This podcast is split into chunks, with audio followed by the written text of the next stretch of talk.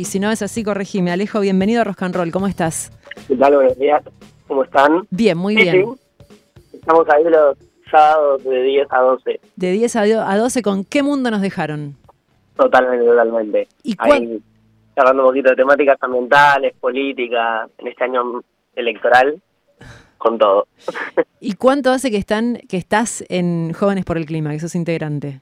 Y yo hace alrededor de tres años que me metí en la lucha socioambiental, la organización tiene un poquito más de años, pero ya hace tres años, bueno, a partir de la pandemia, de repensar un poco qué estábamos, qué estaba pasando a nivel ambiental, empecé a ver estos videos de Greta, empecé a ver dónde podía sumarme a militar a nivel nacional y bueno, encontré esta linda organización, Jóvenes por el Clima. ¿Qué quiere decir militar eh, por el clima? ¿Qué es una organización socioambiental? Además del programa, ¿qué es para los que no, no tienen eh, mucha idea? ¿Qué es lo que hacen? Eh, ¿cómo, ¿Cómo lo podés contar? Bueno, en algún punto lo que hacemos no es una sola cosa, son varias, intentar como incidir tanto en la vida social como en la vida política, eh, como en este caso también educacional, en todas las partes y todas las ramas que podemos incidir para intentar resolver esta gran problemática que vamos estamos enfrentando ya, pero que también sabemos que se va a ir agravando a lo largo de los años, que es esto, la crisis climática y cómo repercute en nuestras vidas, ¿no? Vos sabés que acá en el programa eh, quien nos trae el tema siempre es nuestra compañera Anabela Sánchez, que la asumo, por supuesto, está acá. Buenos días, mío. Alejo. Muchas gracias por la nota. Eh, y viene hablando del tema y de las diferentes, eh, de los diferentes motivos ¿no? que nos llevan a, a vivir en este, en este mundo, justamente, en este estado. Eh, así que es un tema que nos interesa eh, de sobremanera y que mm, estamos tocando bastante a esta hora, pero también sabemos que están ustedes haciendo esto específico y además con diferentes acciones. Nos enteramos que están con la Escuela de Educadores Ambientales y que está abierta la inscripción. Sí, bueno, la Escuela de Educadores Ambientales es una de nuestras formas de incidir. Nosotros incidimos a nivel universitario, por ejemplo, en educación, a nivel secundario, y siempre nuestra idea fue acercar la ley de, educación integral nacional a las escuelas, pero ahora le quisimos dar como una vuelta. Entonces lo que nos propusimos también es crear este proyecto y la idea es no solo formar a los chicos, eh, nada, desde una mirada un poquito más, eh, que, salgan del lugar pasivo de escucha, que tengamos actividades como de ida y vuelta, donde ellos también participen mucho más, que es nuestra idea también, que los talleres sean muy divertidos, pero también no solo que estén en este rol de aprender, sino que se lleven adelante y creen a lo largo de este programa su propio proyecto. Y la idea es, bueno, que chicos entre 15 y 18 años que estén en edad de secundario se puedan inscribir este taller, este proyecto, que es 100% gratuito y que, bueno, va a contar con especialistas en las diferentes temáticas climáticas. Vamos a contar con un campamento, un fin de semana para que ellos puedan, eso, profundizar en todo el conocimiento eh, ambiental y también que formen un formen grupos, ¿no? Claro. que se conozcan. eh, y bueno, también tenemos una salida a un espacio de una cooperativa de recicladores urbanos. Bueno, un montón de cosas para que ellos puedan sumarse y la inscripción ya está abierta y termina, importantísimo, el 9 de julio. Esa es la última fecha para inscribirse. Perfecto. Alejo, eh, estaba escuchando también a partir de- del nombre eh, que ustedes proponen desde Jóvenes por el Clima para el programa de radio, El qué mundo nos dejaron. Eh, ¿Qué país tenemos hoy en día en cuestiones de materia ambiental? ¿Qué país eh, nos vienen dejando? Y también si en ese sentido hay propuestas de cara a un año electoral y este marco electoral, eh, ¿cómo ven ustedes lo que sucede con eh, las y los candidatos en referencia a materia socioambiental?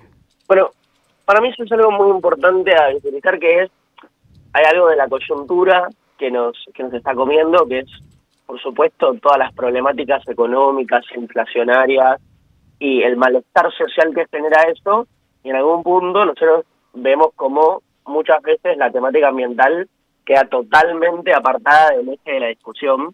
Nosotros, en algún punto, queremos visibilizar y una de las tareas como organización que tenemos este año es incidir en la agenda política y en la agenda electoral mostrando que también la pata ambiental incide en lo económico, en lo mm. social y en todos los malestares sociales y que si no se profundizan las metas ambientales que tiene hoy en día el país, eh, que hay un proyecto 2030, que eso es verdad, etcétera, pero que si no se profundizan rápidamente todas las, las políticas ambientales que hay a nivel nacional, nada, todos los problemas que ya tenemos se van a ver agravados y lo vimos este año. Tuvimos una sequía que hizo reconfigurar la política económica del gobierno y que amplió todo el malestar que había. Entonces, eh, nada, para nosotros es muy importante y empieza a ser una agenda que la política tiene que tomar cada vez más y que en nuestro caso a veces nos preocupa porque vemos eh, negacionistas también ya, ¿no? En la política nacional que que creen que esto no va a ser algo que incida en sus vidas y en la vida social. ¿Cómo nos cuesta, no? Esto que nos cuenta todo el tiempo acá nuestra compañera Anita, esto que estás diciendo vos, como relacionar la economía con la política ambiental, o sea, las, todo tiene que ver y la verdad que hay negacionistas y además también en la vida cotidiana quienes por ahí bueno, no nos dedicamos a la política, eh, digamos, pero también como que nos cuesta linkear eso, como que tenemos que hacer, eh, eh, el recorrido a veces se nos pierde un poco en el camino, que todo lo que hacemos impacta en el ambiente, digamos, ¿no? Que tenemos una responsabilidad, o sea, que somos todos agentes ambientales en nuestra vida cotidiana. Eso es como algo que, que, por eso es muy importante que los jóvenes tengan esta conciencia, que todos tengamos esta conciencia, mm. pero digamos que esté incluido en el programa de educación, ¿no? Total, total. Sí, básicamente para que este programa, como lo vuelvo a repetir, incida, creen su propio proyecto y que ellos incidan en sus escuelas. Nuestra idea también es que los chicos en, en estos años y en las próximas generaciones empiecen a poner en discusión el mundo que les va a quedar, también esta idea de lo trans, eh, o lo que trasciende lo generacional, ¿no?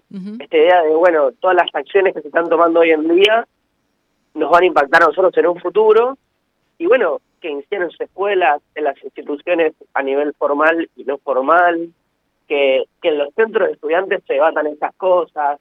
Bueno, eso, que lo ambiental sea una agenda que atraviese cada vez más nuestro día a día y que en función de eso, de abajo hacia arriba y de arriba hacia abajo, se empiecen a tomar medidas eh, a nivel nacional y ojalá también a nivel internacional para que se solucione esta gran problemática. Sí, estaba pensando a partir de esto que vos decís, de empujar un poco de abajo hacia arriba, ¿no? Porque incluso uno siente que son las y los jóvenes los que tienen muchísimo más incorporada esta agenda y es importantísimo esto de educar en ambiente, pero eh, ¿cómo se hace para llegar a las generaciones que están tomando decisiones hoy en día y que tienen responsabilidad política, que a veces nos da la sensación que son las más alejadas de esta agenda socioambiental? Bueno, eso es una pregunta muy importante creo que hay varias maneras de llegar. muchas de esas fueron más a partir de las, por ejemplo, manifestaciones climáticas que se organizaron, ¿no?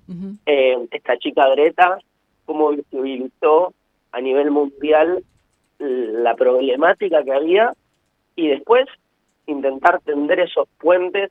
Nuestra nuestra lógica en Jóvenes por el Clima es que somos una organización fundamental política, pero partidaria. Nosotros nos sentamos con todos los frentes políticos a hablar de ambiente, porque nuestra idea es que haya una línea ambiental transversal que atraviesa cualquier gobierno que pueda gestionar.